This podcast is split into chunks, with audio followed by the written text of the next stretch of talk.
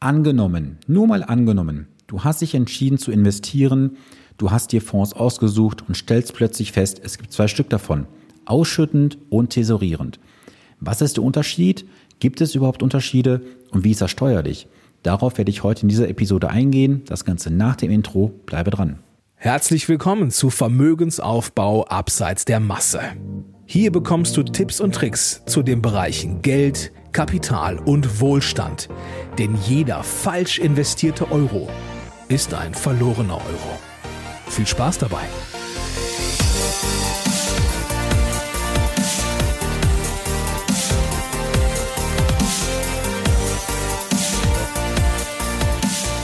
Es ist Montag und Zeit für eine neue Podcast-Episode. Schön, dass du eingeschaltet hast. Mein Name ist Sven Stopka und ich bin dein persönlicher Finanzexperte und unterstütze jeden Tag Menschen dabei, bessere und solidere Entscheidungen bei ihren Finanzen und Investments zu treffen. Dabei geht es um die Bereiche Vermögensaufbau, Vermögenssicherung und Vermögensstrukturierung. Das alles ohne Provisionsinteresse, denn ich arbeite als echter Honorarberater. Bevor wir mit der heutigen Episode einsteigen, möchte ich kurz einmal Danke sagen. Danke für das zahlreiche Feedback, was ich in den letzten Wochen bekommen habe, für die zahlreichen Anfragen und ich werde natürlich auch noch die offenen Fragen von euch beantworten, entweder per E-Mail oder halt in einer der nächsten Episoden. Und eine Frage, die immer wieder vorkommt, ist, Sven, soll ich einen ausschüttenden oder tesorierenden Fonds nehmen? Das ist eine Frage, die mir nicht selten gestellt wurde. Ich habe sie immer im Einzelgespräch beantwortet, doch ich habe mir überlegt, weil jetzt gerade wieder zwei Fragen dazu kamen, das einfach mal in einer Podcast-Episode zu tun, weil mir das natürlich am Ende des Tages auch die Arbeit etwas erleichtert. Lass uns erstmal damit anfangen. Es ist erstmal grundsätzlich egal. Wichtig ist, dass du investierst. Und dass du erstmal investieren möchtest, erkenne ich ja an der Frage. Aber es gibt schon ein paar kleine Aspekte, die du halt bei der Überlegung ja mit in die Werkschale schmeißen solltest, ob du jetzt ausschüttende oder tesorierende Fonds nimmst. Und lass uns mal grundsätzlich anfangen, woran erkennst du einen tesorierenden Fonds? Ganz einfach, einen tesorierenden Fonds erkennst du an der Abkürzung ACC. Und beim tesorierenden Fonds werden halt alle Erträge, die entstehen, automatisch in den Fonds reinvestiert. Das heißt also Zinsen und oder Dividenden werden dem Fondsvermögen wieder zugeführt und das erhöht das Fondsvolumen und gegebenenfalls auch den Preis des Fonds natürlich. Bei den ausschüttenden Fonds, die erkennst du an der Abkürzung DIS, also DIS.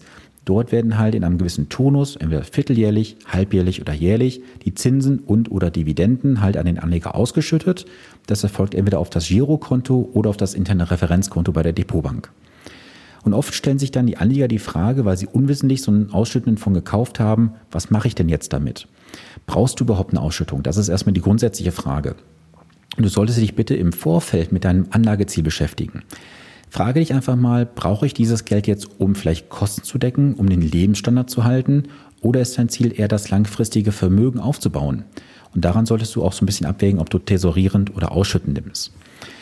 Und wenn ich mal so zurückblicke, die tesorierenden Fonds werden oft gewählt, wenn der Investitionspunkt ähm, oder Schwerpunkt besser gesagt das Thema langfristiger Vermögenswachstum ist. Denn hier hast du natürlich einen großen massiven Vorteil und zwar den Zinseszinseffekt. Und dieser lässt natürlich auch diesen Kurs des Fonds immer weiter steigen. Das kannst du auch sehen, wenn du jetzt mal beispielsweise in öffentliche Datenbanken reingehst und dir einfach mal die Fonds anschaust, wie sie sich entwickelt haben zwischen den ausschüttenden und den tesorierenden Fonds. Da siehst du bei dem tesorierenden Fonds immer ein, eine deutliche Mehrentwicklung, natürlich aufgrund des Zinseszinseffektes. Die Ausschüttenvariante wird oft gewählt, wie ich bereits sagte, um halt Lebenshaltungskosten zu decken oder halt andere Kosten. Da kommt mir direkt ein Beispiel von vor ungefähr vier Jahren in den Kopf. Da habe ich jemanden beraten mit einem recht ansehnlichen Vermögen. Und dieser Herr hatte halt nur ausschüttende Fonds in seinem Portfolio, weil er über diese Ausschüttungen, die er halt komischerweise auch jeden Monat bekommen hatte, das kann man halt entsprechend auch timen, ähm, hatte jeden Monat über diese Ausschüttung halt seinen Lebensunterhalt finanziert und auch seine Angestellten, die er zu Hause hatte. Sprich, er hatte einen Gärtner, eine Haushälterin und die hatte alle über diese Ausschüttung letztendlich dann finanziert. Wobei ich natürlich fairerweise auch sagen muss, das Vermögen war schon sehr ordentlich gewesen, denn die Ausschüttungen belaufen sich oft so auf zwischen ein und zwei, zweieinhalb Prozent. Das heißt, du brauchst also schon auch ein gewisses Kapitalvermögen, um halt deine Lebenshaltungskosten dann aus diesen Ausschüttungen her zu finanzieren. Und ich habe da auch mal recherchiert, wie das aktuell in Deutschland aussieht. Also die Deutschen favorisieren aktuell die tesorierenden Fonds. Und laut der Ratingagentur Morningstar werden in Europa aktuell 73 Prozent aller Fonds als tesorierende Variante genommen. Hier sieht man auch, dass der Fokus mehr auf das langfristige Vermögenswachstum gesetzt ist, anstatt auf Ausschüttungen. Und es gibt ja auch viele ETF-Anhänger, die meinen Podcast hören. Auch da habe ich natürlich etwas recherchiert. Es sieht so aus, dass wir an der deutschen Börse rund aktuell 1500 ETFs gelistet haben. Und davon ist knapp die Hälfte, sprich 700 ganz grob, eine ausschüttende Variante. Hier sehen wir auch sehr stark, dass wir ungefähr so eine 50-50-Verteilung haben. Das heißt, auch jeder ETF, der halt entsprechend tesorierend da ist, gibt es auch in der Regel als ausschüttende Variante. Nicht jeden, aber zumindest zum großen Teil. Eine häufige Frage ist, Sven, gibt es denn bei den Fonds ausschüttend oder tesorierend steuerliche Differenzen? Die gab es mal, seit 2018 ist das jedoch abgeschafft worden. Beide Arten werden erstmal gesagt gleich besteuert. Es gibt aber einen Unterschied während der Haltedauer, aber das sind nur kleinere Differenzen. Denn folgendermaßen, durch die Neuregelung ist dies beim Verkauf gleichgestellt worden. Bei dem ausschüttenden Fonds werden halt auf die Ausschüttung direkt 25% Abgeltungssteuer plus Solidaritätszuschlag abgeführt. Das heißt also 26,375% plus eventuelle Kirchensteuer. Hingegen bei den tesorierenden Fonds werden eventuell anfallende Steuern direkt von der Vorpauschale des oder mit der Vorpauschale letztendlich vom Konto des Anlegers eingezogen. Für alle, die das nicht wissen, was das genau ist, also die Fonds werden direkt auf der Fondsebene mit 30 Prozent pauschal versteuert. Und für die Fonds, die keine oder nur geringe Erträge ausschütten, wird dann ab 2019 ein fiktiver Beitrag versteuert, die sogenannte Vorpauschale. Das heißt also, diese Höhe der Vorpauschale ergibt sich aus dem Wert des Fondsanteils zum Jahresbeginn, multipliziert mit 70 Prozent des Basiszinses. Dieser Basiszins wird jedes Jahr neu halt festgelegt. Und das hört sich halt alles kompliziert an. Ich kann dich aber beruhigen, es ist unterm Strich alles automatisch von der Depotbank erledigt worden und du zahlst unterm Strich nicht einen Cent zu viel Steuern. Das heißt also, im Endeffekt ist es so, auf der einen Seite wird das Geld direkt von der Ausschüttung eingehalten und bei den tesorierenden Fonds ist es so, dass halt von dem hinterlegten ähm, Referenzkonto bei der Depotbank oder von dem internen Konto halt entsprechend gleich die Steuer abgeführt wird.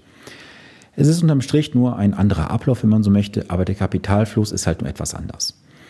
Und wichtiger für dich ist eigentlich so die Frage, wie möchtest du investieren? Möchtest du langfristig Vermögen aufbauen oder brauchst du eher das Geld, um dann vielleicht, wie ich bereits sagte, deinen Lebensunterhalt zu finanzieren, um Kosten zu decken? Und wenn du Vermögen aufbauen möchtest, brauchst du nach meiner Ansicht keine Ausschüttungen. Denn die Ausschüttungen, ich meine, das ist wieder so eine Kopfsache, ehrlich gesagt. Viele Anleger wollen halt Ausschüttungen haben, weil sie sehen, oh, da kommt etwas auf mein Girokonto.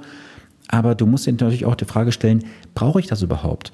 Denn oft hast du da so wirklich Kleckerbeträge von wenigen Euro. Ich habe schon mal gesehen in manchen ähm, Beratungen, dass dann Ausschüttungen von irgendwie 17, 18 Euro oder sowas kommen. Und das ist natürlich jetzt etwas, wovon du nicht viel kaufen kannst. Und dieses Geld musst du dann wieder manuell ins Depot investieren über einen Kaufauftrag. Und oft haben ja Depotbanken auch gewisse Mindestsummen, die du investieren musst, um überhaupt einen Kauf auszulösen.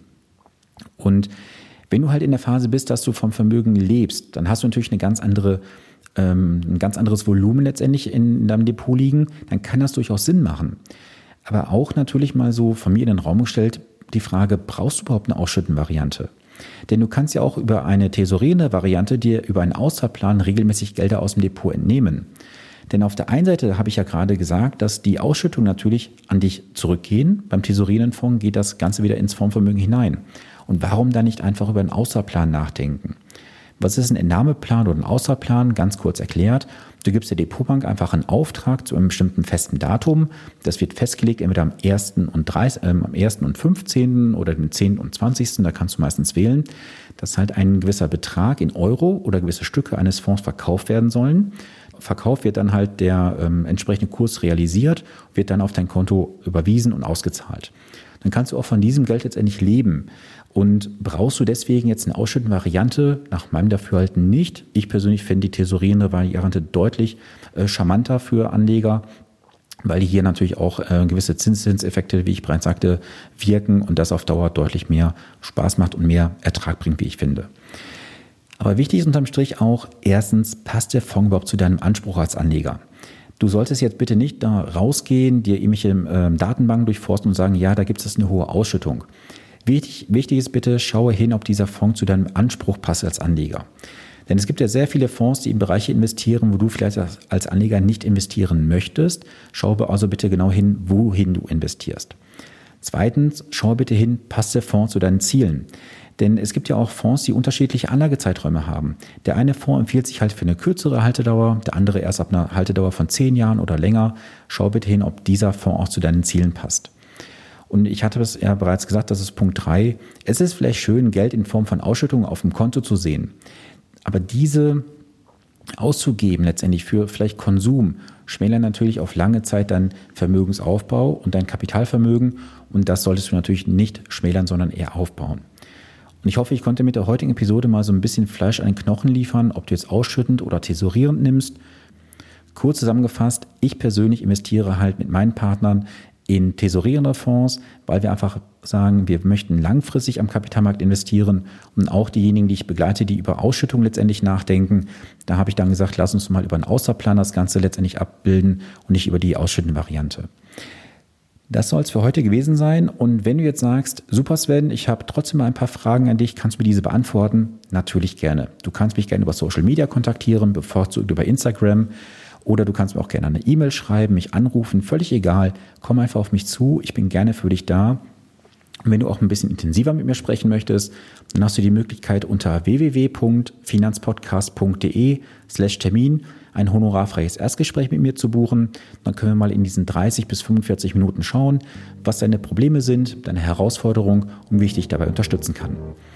Und jetzt wünsche ich dir auf jeden Fall erstmal eine gesunde und erfolgreiche Woche. Ich freue mich, wenn du nächste Woche Montag wieder einschaltest. In diesem Sinne schicke ich dir viele Grüße aus Ahaus, dein Sven Stockkamp.